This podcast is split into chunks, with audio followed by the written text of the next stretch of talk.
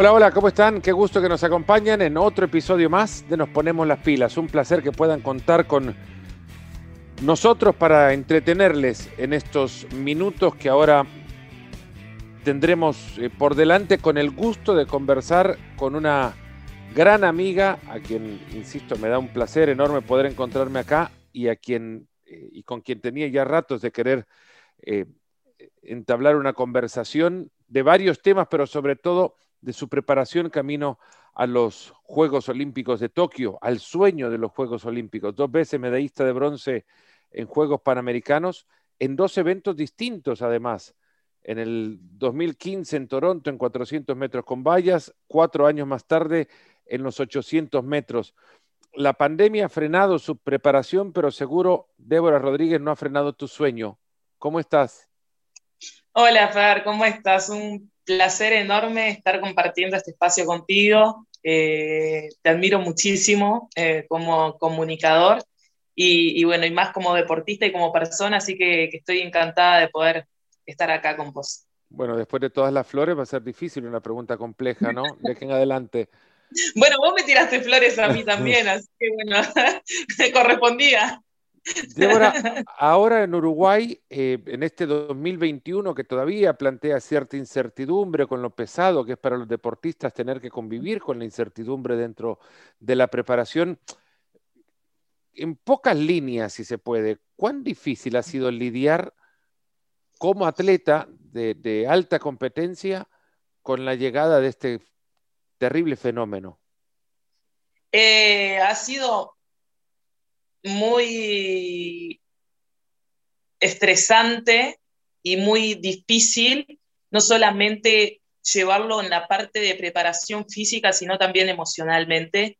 Sobre todo eh, el año pasado, porque bueno, este año uno ya tiene como eh, objetivo los Juegos Olímpicos, oficialmente los Juegos Olímpicos se van a hacer y como que uno se encamina en la proyección, en la preparación, pero el año pasado yo estaba en Estados Unidos hasta marzo, eh, preparándome para los Juegos Olímpicos, venía siendo siempre un año espectacular en cuanto a mi preparación, una de las mejores preparaciones que había hecho de mi carrera deportiva. Estaba muy preparada y estaba muy bien para correr muy fuerte y eso es lo que a uno le genera angustia, ¿no? Cuando, o sea, uno tiene expectativas, expectativas obviamente muy grandes y más yo con 27 años en ese momento eh, pensando en mis terceros Juegos Olímpicos y que se suspendieran, para mí fue eh, una, emocionalmente fue un choque que me frustró bastante, o sea que en el 2020 tuve que trabajar mucho en la parte eh, de, terapia, yendo mucho al psicólogo y sobre todo en un año donde no solamente no te podías entrenar, había un tiempo donde, donde no, pude, no pude entrenar, sino que también estabas encerrado en tu casa. A un atleta de alto nivel estar encerrado en casa es como lo peor que le puede pasar. Y sobre todo que nosotros somos muy hiperactivos y siempre nos estamos marcando objetivos, no terminamos de hacer uno que ya estamos pensando en el otro. Así que emocionalmente fue, fue muy chocante, pero pero nada, creo que lo bueno es que uno tiene que reinventarse en esos momentos, eh, ser empático, pensar de que la situación no solamente le está pasando a uno, sino que es una, una realidad global y bueno, y eso creo que a uno le da como una cierta tranquilidad, ¿no? De que todos estamos en la misma situación y, viviendo el, mismo tipo de incertidumbres y con la misma problemática, así que eso creo que lo hace más llevadero y, bueno, y, ahora intentar eh, buscarle la forma para poder eh, no perder el, estado físico ni el estado competitivo y bueno, y ver, generar un plan para poder seguir eh, trabajando en Tokio 2021, ¿no? Casi 12 meses después de conocerse eh, aquella noticia de la suspensión de los Juegos de Tokio y, en el lugar en el que estás ahora, ¿sentís que aprendiste algo, que mejoraste? ¿Sentiste, ¿Sentís que te ayudó esto a crecer? Totalmente, eh, Fer. ¿Sabes? La parte que más me ayudó a crecer fue la parte de saber aprovechar los momentos y vivir los momentos con intensidad. Eh, viviendo el COVID tan de cerca, gracias a Dios yo no lo tuve, eh, pero he conocido personas cercanas a mí que han, han, muerto de COVID, lo cual eso es como muy trágico y muy triste a la vez y entender que gente que tenía una salud plena eh, de un momento a otro se encuentre con este virus y, no y, haya, y haya muerto, eso para nosotros, para mí en lo personal fue como, wow, uno tiene que empezar a vivir, vivir los momentos con intensidad, vivir los momentos con alegría, eh, sobre todo el tener objetivos, el, disfrutar del día a día, el disfrutar de los entrenamientos, que a veces para un deportista de alto nivel la parte de, preparación es como la más pesada, porque cuando uno está en la competencia estás preparado, te entrenaste bien, eh, tenés ganas de competir y estás motivado, pero a veces en el proceso no lo disfrutamos tanto y, hoy me encuentro disfrutando de cada momento y sobre todo disfrutando de, la salud, ¿no? que, bueno, que hoy en día eh, eh, este virus no hace distinción de absolutamente nada ni nadie, ni situación económica, ni estatus, ni, eh, rico, pobre, ni blanco, ni negro, somos todos iguales y le puede atacar a cualquiera, entonces creo que tener un sueño por el que luchar y tener salud para poder ir detrás de este sueño, para mí hoy lo valoro muchísimo y sobre todo la familia, los amigos. Eh, yo me encontraba en Estados Unidos, estuve tres años en Estados Unidos, lo cual estuve lejos de mi familia, de mis amigos, y en ese momento donde me tuve que venir de Estados Unidos a Uruguay, que fue también una situación súper compleja para poder volverme a mi país. Eh, cuando llegué, lo primero que hice fue abrazar a mi familia y, y nada, apreciar lo, lo, privilegiada que soy por, por tener gente que me acompaña. En términos de preparación, ¿pudiste eh, mantener el nivel de alguna manera o, se, fue perdiendo aquello que podrías haber ganado en el, momento en el que se cerraron las puertas de las competencias? Em, yo creo que obviamente a todos nos pasó que no nos pudimos preparar de la mejor manera y sobre todo a veces se hace un poco desmotivante cuando no tenés ningún objetivo ni sabes cuándo va a ser tu próximo objetivo, porque a mí me pasaba también de que habían competencias que tenía programadas que se iban suspendiendo, entonces como que no sabías cuál realmente iba a ser tu objetivo. Hoy en día, eh, si te puedo decir, si se vio afectada, puedo decir que los primeros meses sí se vieron afectados porque me tuve que venir de Estados Unidos donde en Estados Unidos tuve casi tres semanas sin entrenar, porque mi entrenador tenía, tiene 78 años, eh, sufre de Parkinson, eh, se agarraba un COVID eh, y, le podía pasar cualquier cosa, entonces las últimas semanas dejamos de entrenar y después yo me vine a Estados Unidos y este, a Uruguay y Uruguay estaba en cuarentena obligatoria, o sea que nadie podía salir de sus casas. Entonces, para mí fue como, ok, vi la forma de encontrar, de, bueno, comprar una cinta, entrenar en mi casa. Me escapaba en las noches, en las madrugadas, a las 3, 4 de la mañana para salir a correr, porque me pasaba que eran las 3 de la mañana y no podía, no podía dormir. Estaba como, no, tengo que entrenar, tengo que salir a correr porque no puedo guardar toda esta energía que, que tengo. Entonces, lo bueno que tuvimos es que rápidamente el gobierno de Uruguay resolvió eh, para los deportistas que nos estábamos preparando para Tokio eh, poder tener actividades al aire libre y entonces eso a nosotros nos permitió de poder seguir preparándonos y más cuando sos eh, corredora que no precisas necesariamente una pista de atletismo para entrenar. Entonces, en esto fue bastante positivo, pero obviamente a nivel de resultados y bueno, hacer una apuesta a punto para alguna competencia ya no fue, eh, lo que sí, obviamente, nos seguimos preparando y seguimos cargando en volúmenes de entrenamiento para no perder el entrenamiento y así mismo en diciembre corrí en una marca que no estuvo tan buena, pero tampoco estuvo tan mala eh, teniendo en cuenta de cómo había sido el año, ¿no? A nosotros, desde este lado al menos, eh, a mí puntualmente me pasa que estar en casa me ha generado muchas veces no tener sentido de la distribución del tiempo. Exacto. Y me, encuentro con jornadas, eh, todavía, incluso un año después, donde mucho de nuestro trabajo todavía se hace desde casa.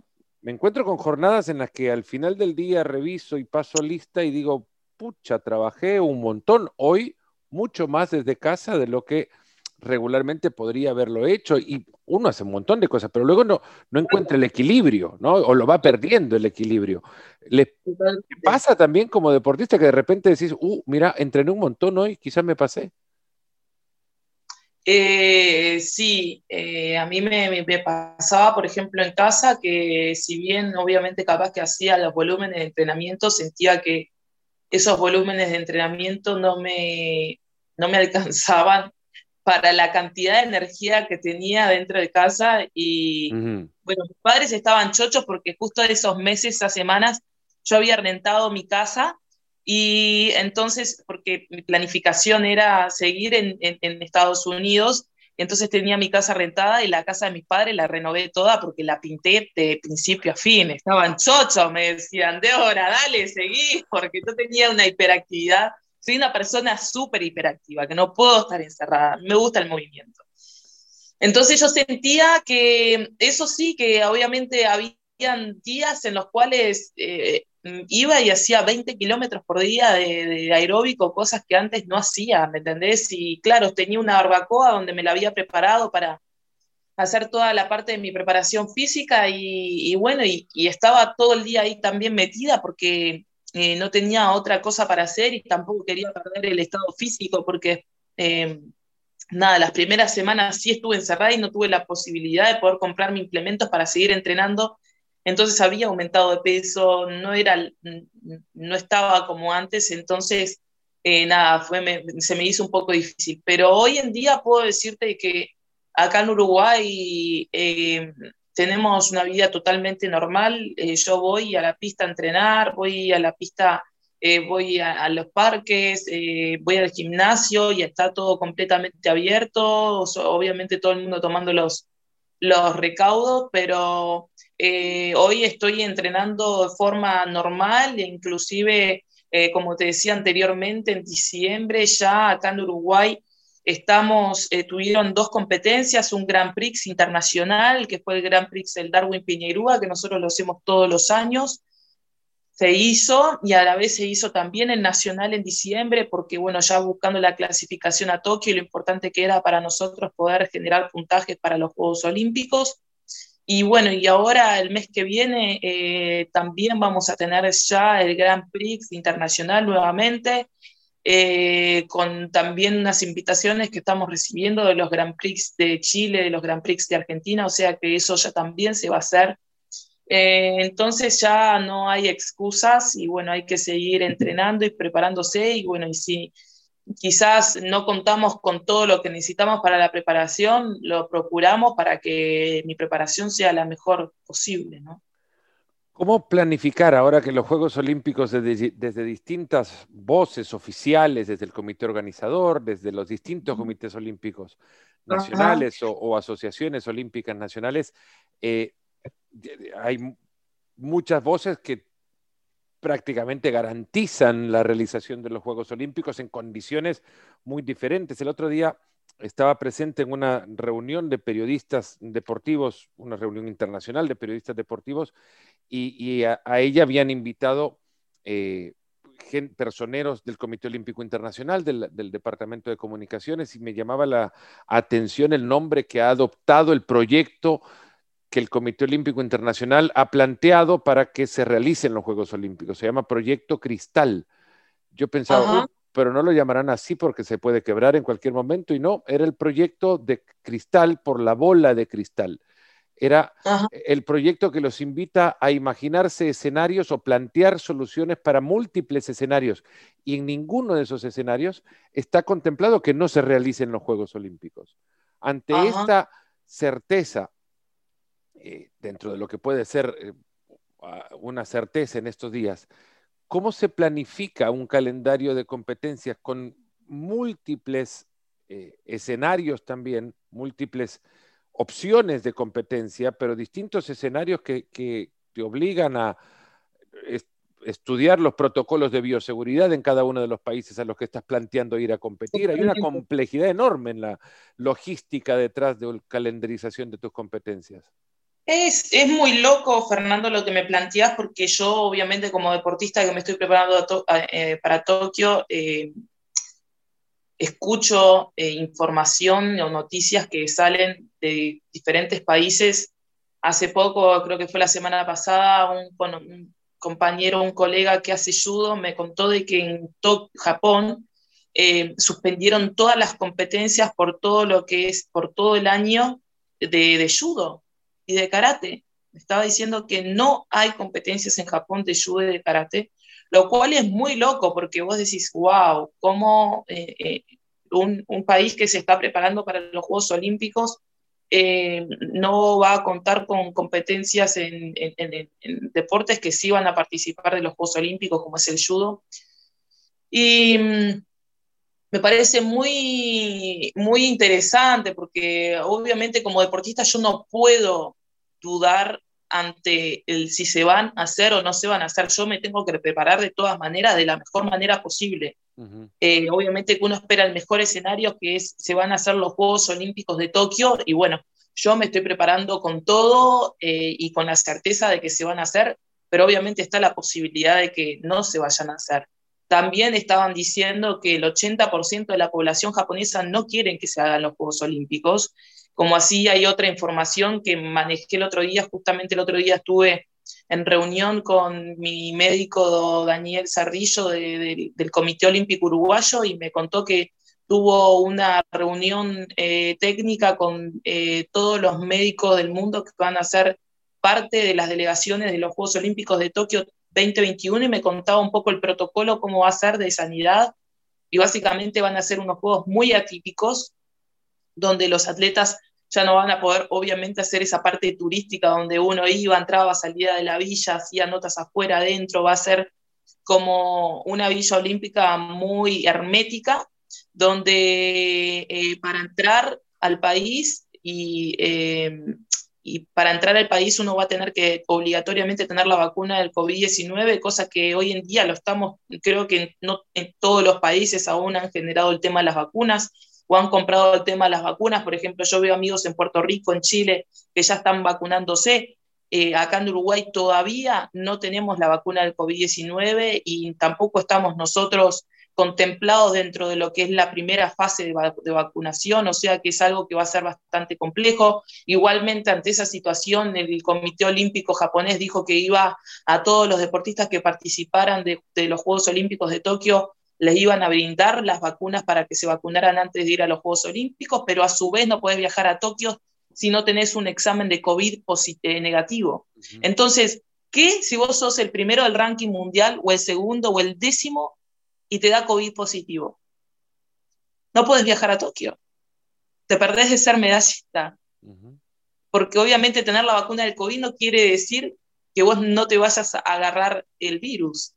Entonces, es muy complejo porque vos decís, ok, y si vos te estás preparando para Tokio 2021 y el día de mañana hubo un rebrote en tu país y cierran todas las fronteras y no pudiste ni entrar ni salir del país, ¿cómo haces para seguir tu preparación? Eh, como decía, también tengo colegas que si, estaban, si iban a ir a Europa hace tres semanas y hace tres semanas que España cerró las fronteras y no deja ni entrar ni salir gente. Entonces, es como que es muy difícil proyectarse a largo plazo. Vas día Entonces, con día. es como el día a día de ir, bueno, hoy estoy bien, bueno, tenemos una competencia en marzo, pero realmente no sabes qué va a pasar en marzo, entonces tenés que seguir entrenándote y seguir entrenándote de la mejor manera posible ir viendo, porque, a ver, ante un 80% de la población japonesa que te diga que no quieren hacer los Juegos Olímpicos de Tokio que te digan que el primer ministro de Japón está entre la espada y la pared, eh, o eh, básicamente el, el, la población obligándolo a que no lo hagan, y es muy loco, es como, mm. wow, esto va a generar una cuestión política y económica muy importante. Entonces, lo que intentamos es eh, no pensar eh, en otra cosa que no sea preparándonos de la mejor manera y bueno, ir viendo cómo van desarrollándose el tema del COVID en otros países como para ir eligiendo, como decía anteriormente Fernando, quizás mi planificación, mi preparación la quería hacer también en Europa, por bueno, Europa ya sabes, Fernando, vos fuiste atleta que tienen muy buenas eh, competencias, y sobre todo ir a Madrid y hacer base en Madrid y poder viajar a otros países en Europa para nosotros es muy viable, pero hoy en día no sabes y bueno, uno tiene que estar ahí haciendo malabares, básicamente. Estuviste hace poco eh, participando de un panel que eh, me pareció interesantísimo que se visibilizara Ajá. la realidad del deportista afrohispano, afrolatino. Término que apenas también se está conociendo dentro de la ignorancia que existe de las relaciones raciales en nuestra cultura latinoamericana. Eh, Totalmente. Y ha llegado a exponer un punto que me parece eh, maravilloso tocar ahora. ESPN Deporte lo va a debutar este panel y, y, el resultado de la conversación entre varios deportistas este jueves 18 de febrero con, una, con repetición el 25 de febrero, eh, también un panel para discutir la relación que existe entre el atleta afrohispano, eh, su raza y la cultura latinoamericana. ¿Qué aprendiste de, la participación en este, en este panel? Ah, de verdad, Fernando, que fue una de las mejores experiencias que tuve. Eh, estar, ser parte de un panel donde uno podía ver sobre todo las diferentes realidades. Eh, mi realidad en Uruguay, realidades de otros deportistas, por ejemplo, en Panamá, en República Dominicana, en Estados Unidos, en Colombia, en Perú. Y realmente me pareció súper interesante cuáles fueron las experiencias o las vivencias de los otros deportistas con respecto a lo que hablamos. Eh, se basó un poco en todo lo que era la discriminación racial un poco de la situación de George Floyd y toda esta situación de violencia que vivió, vivimos, bueno, que vivió Estados Unidos hace un par de, de, meses atrás. Mm. Y, y, bueno, para mí fue em, muy interesante ver, sobre todo, por ejemplo, yo miro la diferencia entre vivir en un país donde eh, la, gran, la mayor parte de la población es negra o, por ejemplo, vivir en mi país donde la población en uruguaya negra, la población uruguaya negra es, somos la, la minoría.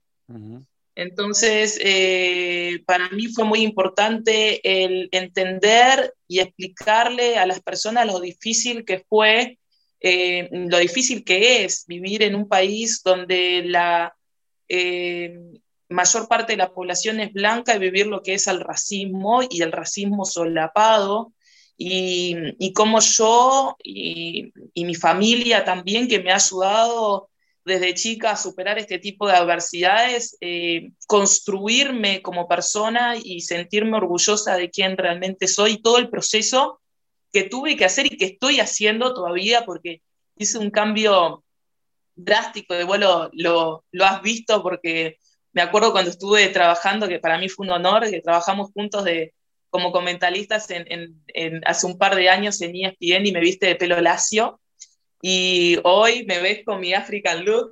me vas a decir, ¿qué te hiciste? No, pero he seguido el cambio de cerca y, me parece fascinante la manera en la que desde cómo decidís usar tu cabello es una forma de simbolizar el abrazo que vos le estás dando a tu cultura. Exactamente, exactamente, y a mi etnia también. Y esto fue producto del COVID-19, o sea que viste que el COVID-19... Hace maravillas también.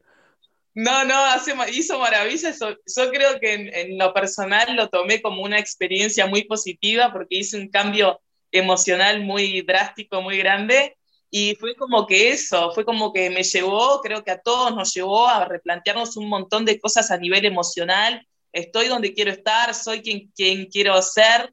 Y bueno, y a mí me llevó a eso, o sea, me llevó de realmente aceptarme. Eh, sé que muchas mujeres y muchos hombres y en, este, en, mi país se vieron muy afectados emocionalmente por cuestiones laborales, mucha gente que dejó de trabajar, mucha gente que perdió su trabajo, mucha gente que se encontraba en sus casas sola, con mucha angustia, mucha tristeza. Y bueno, a mí me pasó que también obviamente esta pandemia me llevó a, tener momentos de, bueno, de, de, tristeza, de angustia o de incertidumbre, pero me llevó a una parte de mí maravillosa que es la reconexión conmigo misma y creo que esta eh, me llevó a la autenticidad, al aceptar mi, aceptarme en mi totalidad.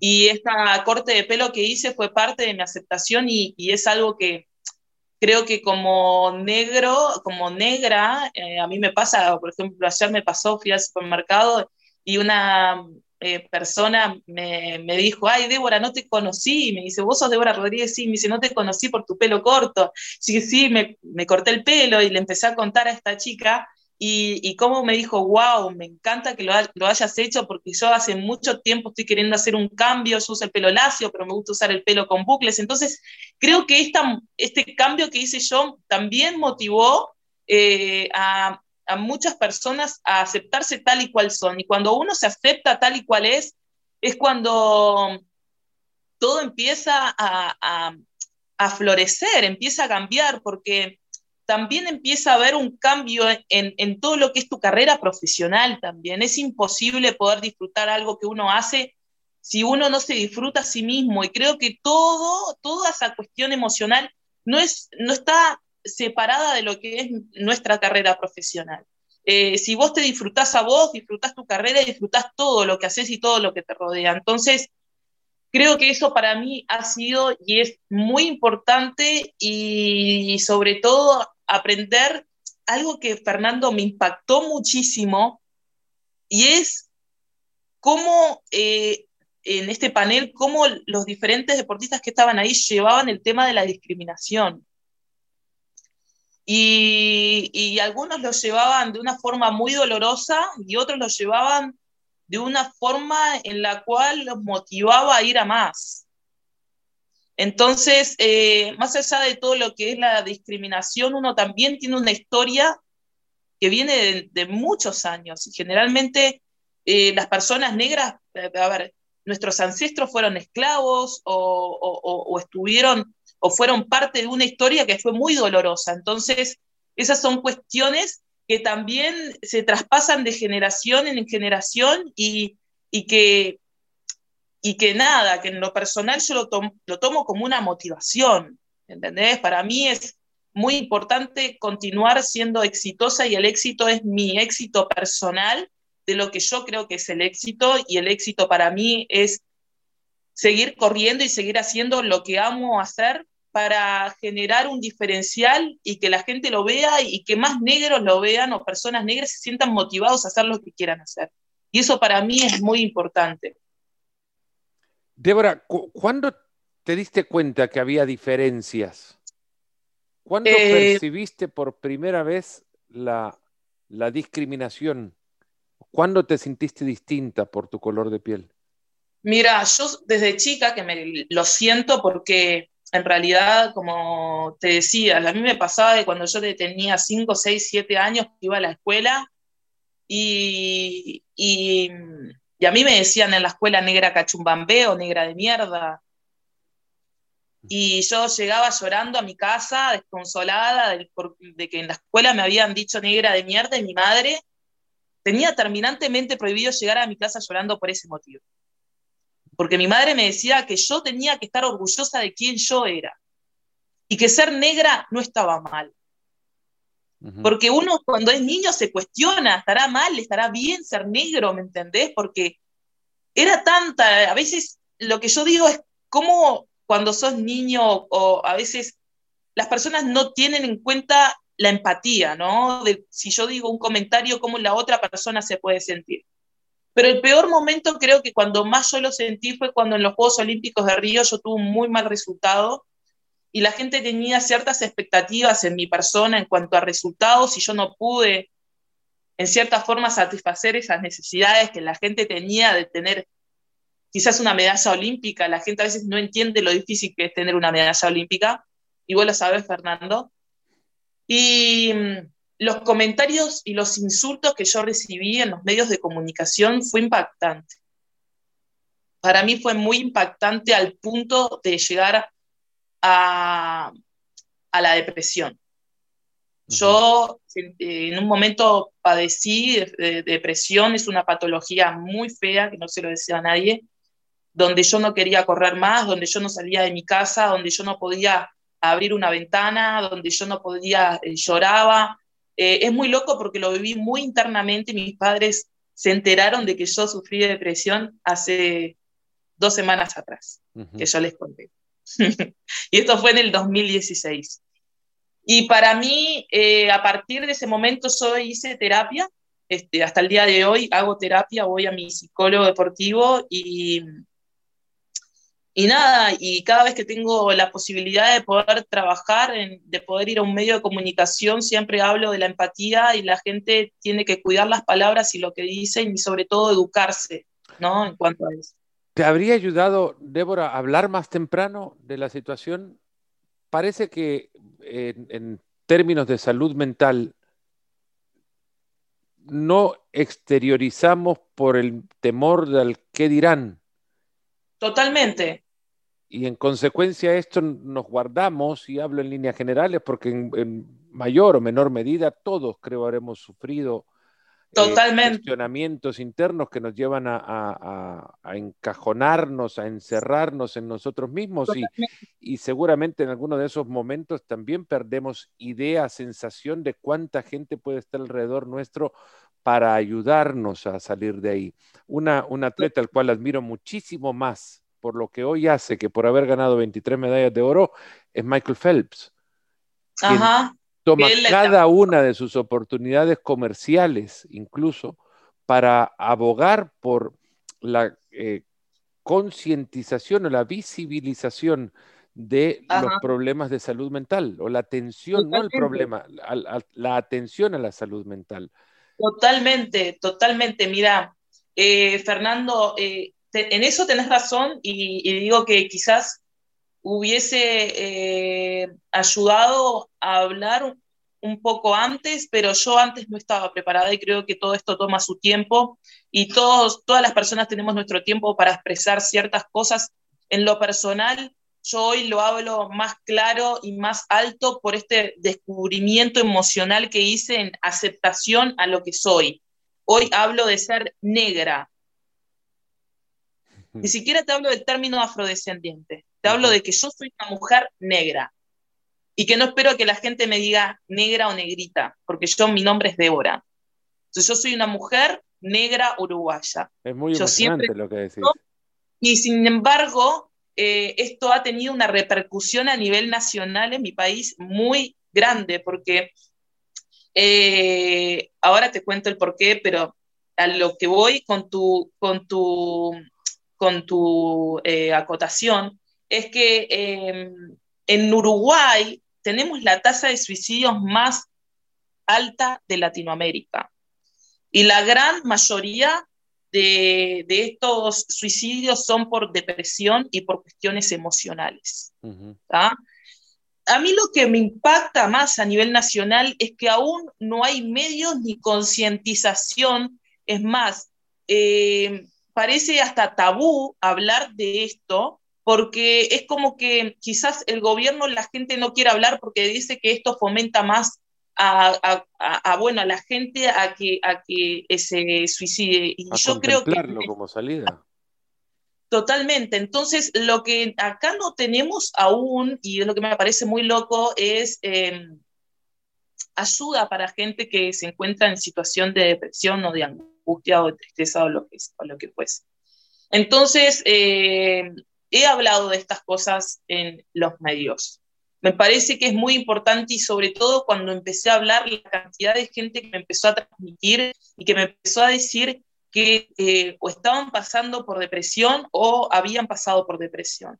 Entonces, eh, me parece muy interesante el poder acotar y el poder decir, sí, mucha gente me conoce por el trabajo que yo hago, pero mucha gente no sabe lo que yo tuve que pasar o, o cuánto me dolió ciertos comentarios que la gente hizo. Eh, cuando a mí me dijeran todo tipo de insultos cuando yo fui a los Juegos Olímpicos de Río 2016, y eso quizás yo estaba mal acostumbrada porque yo estaba acostumbrada a ganar y a traer resultados, entonces cuando yo tuve un mal resultado la gente me condenó. Y eso para mí fue muy doloroso. Eh, empecé a prestar más atención acerca de cómo el comportamiento de las personas. Y, era muy, y es muy loco eh, cómo a veces eh, en la sociedad uruguaya hay, nosotros defendemos ciertos términos o decimos eh, que nosotros o que las personas no discriminan, pero cuando tenemos a ciertas personas quizás negras representándonos a nivel nacional, cómo las atacamos o cómo las atacan. ¿ah? El otro día pasó, por ejemplo, una situación que vos la habrás visto con Cavani, de que lo suspendieron por haber dicho un término gracias negrito. Eh, no sabes cómo la gente uruguaya lo defendió. Es impresionante. Yo lo admiro y lo conozco a, a, a Edison y la gente eh, lo defendió muchísimo a ese término. Pero hace tres semanas atrás había un jugador de fútbol que es de Peñarol, que él es negro, y eh, hizo una entrevista, una conferencia de prensa y, lo discriminaron diciendo de que él era, parecía un negro del reformatorio, eh, que era un negro de mierda, que, que un negro que no servía para nada.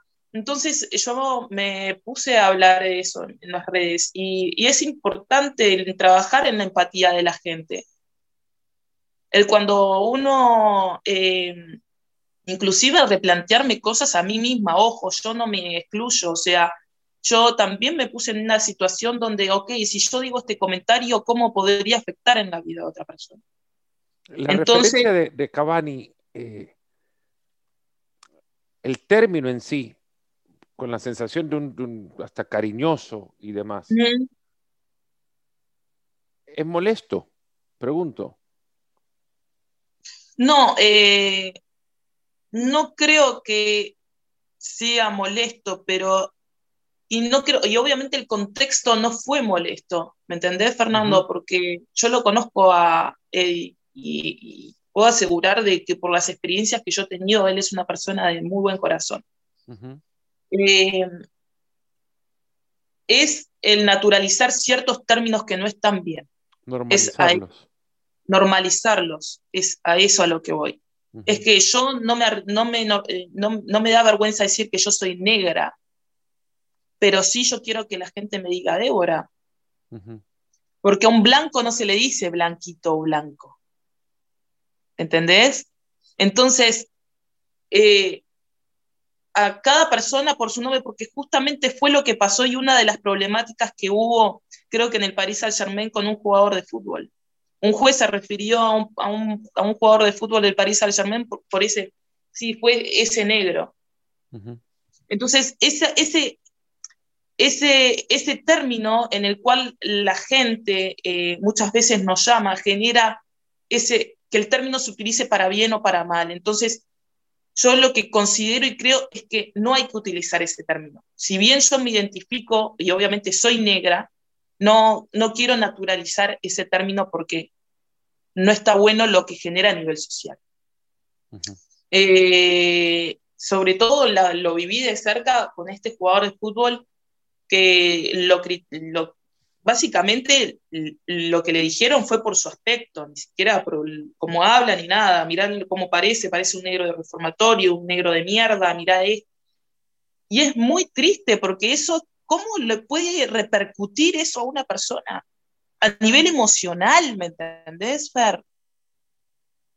O sea, con lo que el negro ya trae en sí con respecto a la historia de la esclavitud y todo lo que traemos de, de generación en generación, cómo este tipo de situaciones pueden repercutir emocionalmente a una persona y la pueda llevar a esto, a lo que hablamos, al suicidio. Porque vos sabés que las cuestiones emocionales en lo que son los deportistas y todas las personas es todo. No necesariamente porque deportivamente seas exitoso quiere decir que vos te sientas bien emocionalmente y ahí estamos con Michael Phelps.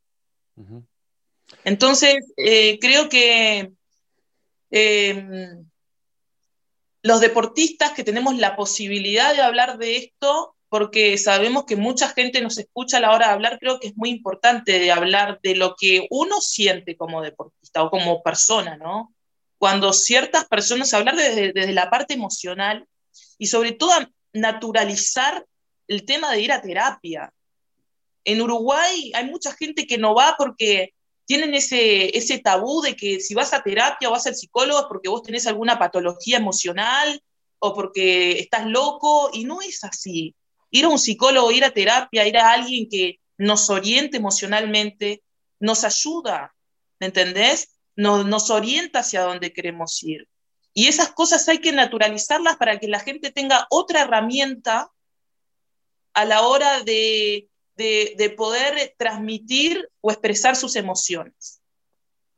Y justamente lo hablaba de esto, de lo que vos me hablabas, de, este tema de, de, la parte racial y la parte emocional y la parte en cuanto a, la, a lo que es, ser negro con mi psicólogo, porque mi psicólogo es negro. Entonces, eh, él me contaba también sus experiencias de, dentro de lo que es la psicología y sus experiencias de vida. Y él me, eh, creo que es muy importante trabajar con profesionales que estén alineados a los valores que uno tiene. Mi psicólogo sí las tiene. Y, y él me decía que le pasaba lo mismo, que por ejemplo entraba a lugares donde, donde eh, muchas veces lo, lo relacionaban, decía, ah, pero usted que limpia acá, no, yo soy el psicólogo. Ah, ¿tú sos el psicólogo? Sí. Ah, mira, qué sorpresa. ¿Y por qué qué sorpresa? ¿Me entendés? Le ha pasado mil veces, dice Débora, ha entrado al consultorio donde la gente mm, dice, no sé, me, piensan que yo soy el que limpia y no soy y, y, no, no toma en cuenta que soy yo el psicólogo, o sea, que soy yo el profesional. Entonces pasan esas cosas, pasan en mi país, por ejemplo, eh, la gente, cuando yo le digo que me preguntan cuántas lenguas hablo, le digo que hablo dos lenguas, dice, ah, pero mira, o mira qué bien te expresás, ah, mira qué sorpresa, Débora, qué bien te hablas, o qué bien te vestís, y por qué una sorpresa. ¿Por qué una persona negra no puede vestirse bien? ¿Por qué una persona negra no puede expresarse bien? ¿Por qué una persona negra no puede hablar más de dos lenguas? ¿Por qué? Porque eso también es parte de, de esa cuestión que tenemos a nivel social. Generalmente el negro tiene que estar subordinado o tiene que estar condicionado a lo bajo, ¿me entendés? Y, yo quiero mostrar otra cosa, que no es, ¿entendés? La, es muy loco, de, construcción de marcos sociales que palabras como las tuyas, espacios como este, eh, el que nos has permitido tener con vos, a muchos le generan la conciencia de un cambio total, total y necesario, sobre todo, necesario por una cuestión de, lo mismo que antes has mencionado en distintas ocasiones, empatía, empatía social, en que no somos distintos porque todos respiramos por la nariz.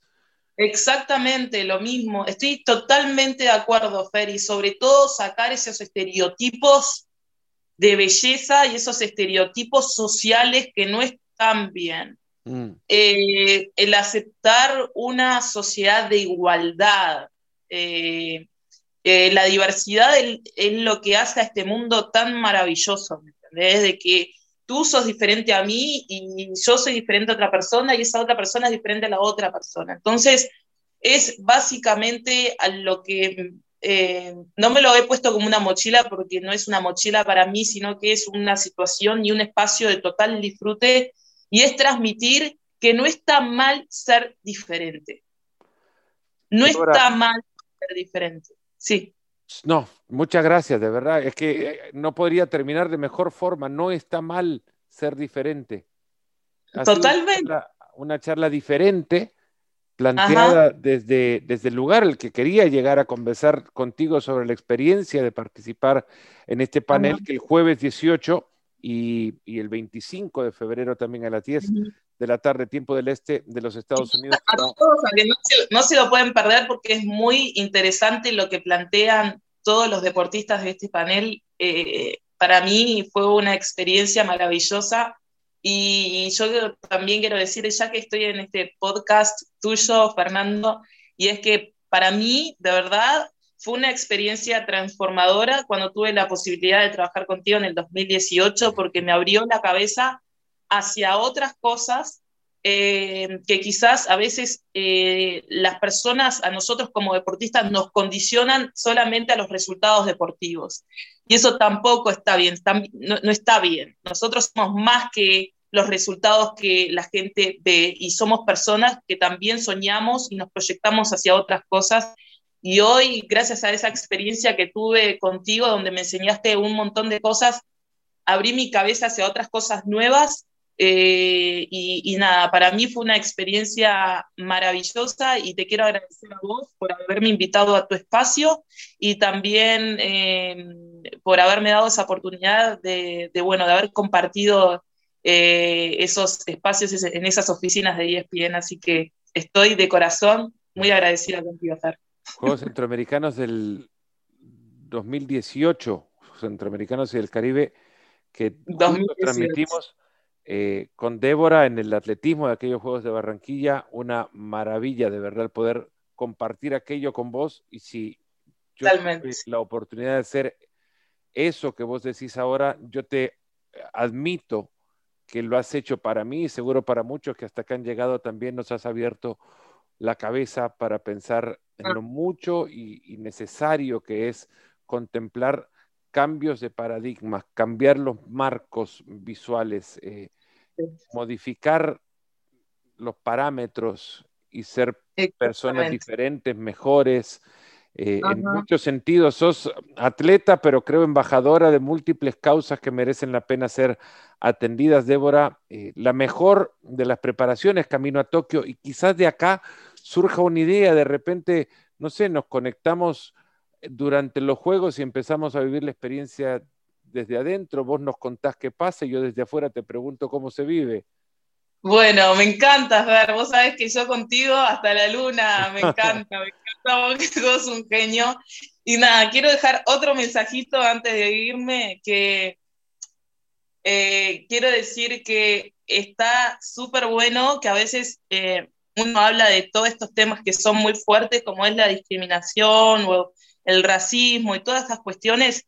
Y, creo que es importante dos cosas. La primera, no hablar del racismo, hablar de discriminación, porque yo paso, yo obviamente padezco la discriminación racial, pero hay un montón de otra gente, otras personas que también padecen discriminación por diferentes tipos, por diferentes causas, por capaz que eh, por ser eh, eh, homosexuales o quizás por ser una talla más grande, o quizás por tener alguna enfermedad o alguna capacidad diferente. Entonces, seamos eh, em, empáticos porque sería muy hipócrita de mi parte si yo hablo de la discriminación y después discrimino a otra persona por alguna otra, ¿me entendés?, causa. Entonces, creo que hablemos de, de tener empatía y sobre todo de tomar estas experiencias, quizás no fueron tan buenas como algo positivo, como una situación de aprendizaje como algo para crecer y para, para mejorar y mirarle la parte positiva. Creo que eso es muy importante siempre, encontrar la parte positiva a todo lo que nos pasa en la vida y eso también ayuda a cambiar ciertos paradigmas que tenemos emocionales mm. y, ayudar a otros a salir adelante. Y vos sos una persona maravillosa y te aprecio un montón, Fer. Gracias por haber, haberme invitado a tu espacio y estoy eternamente agradecida contigo. Débora Rodríguez, dos veces medallista de plata en Juegos Panamericanos, atleta olímpica en dos ocasiones, preparándose para unos terceros Juegos Olímpicos y preparándonos, creo, más importante que otra cosa, preparándonos para empezar a pensar distinto. Gracias a ustedes por habernos acompañado y haber llegado hasta acá y haber llegado hasta acá. Eh, manden sus comentarios, todos son bienvenidos, todos son leídos, atendidos, eh, creería eh, de igual manera y, esperando que esta conversación nos haya despertado también un poco. Un fuerte abrazo y hasta el próximo episodio.